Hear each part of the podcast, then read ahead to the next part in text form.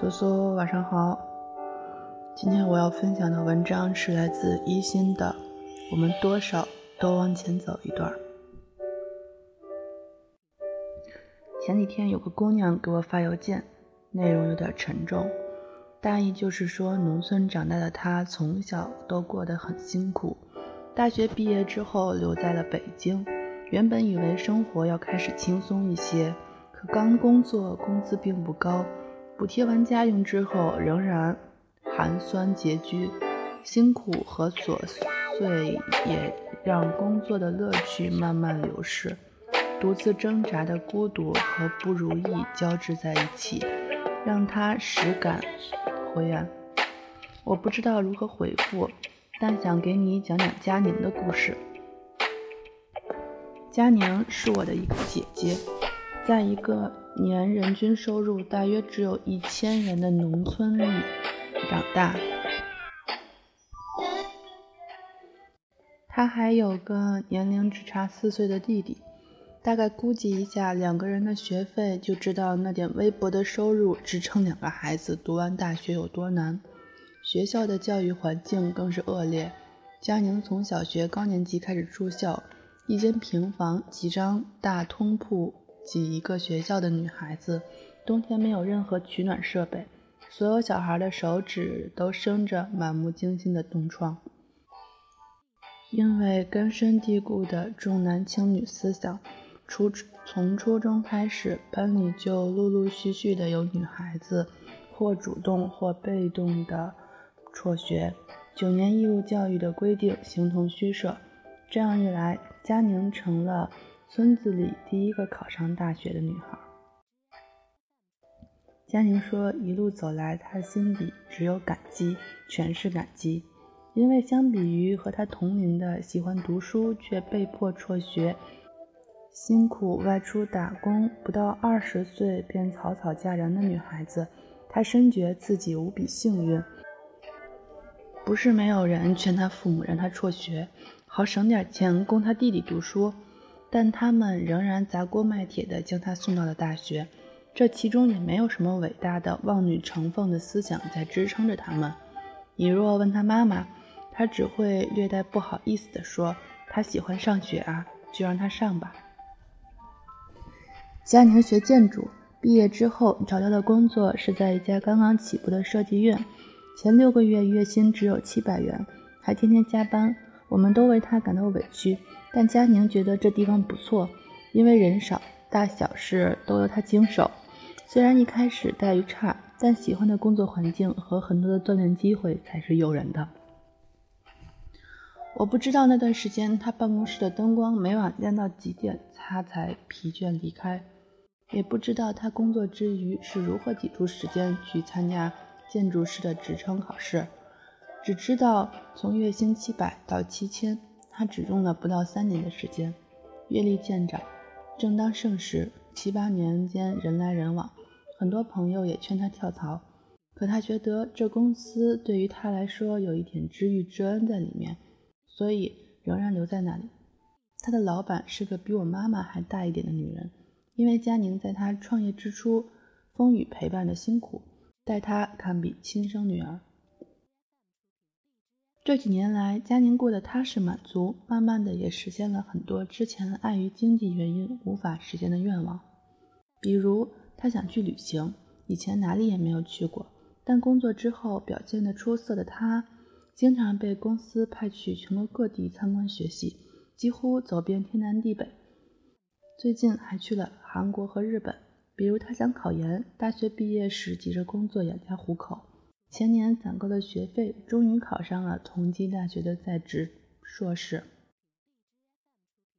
去年的春末，我去那座北方的小城看他，红砖铺就的道路笔直干净，遥遥相对的法国梧桐伸展着茂盛的枝干，在马路中央的天空交汇，阳光斜漏下来，将他的脸庞照得柔亮红润。我们手挽着手，鞋跟踢踢踏踏地踩在路上，耳边有猎猎的风声。因为贫困，他度过了窘迫寡淡的童年。少年时，大部分的时间都在忧虑明天还能不能上学，连别人最灿烂的青春，于他而言也全是廉价的衣服和灰暗的债务。如今，他快要三十岁了，还完了欠款，仍然兢兢业业的工作赚钱，但年少时的仓皇与胆怯已全部退却。平淡和忙碌的工作背后，还长出了新的愿望。生活终于还他以礼，而他甘之如饴。那一刻，我觉得再也没有谁比他更美好了。忘了说，佳宁的弟弟今年要去美国攻读医学博士学位，争取了国家公费名额，暑假过后就要前往波士顿。这个十年前站在寒风里。因为冬装太单薄而打着寒战的男生，也终于要飞向更广阔的天空。你看，连命运都不忍再苛待他们。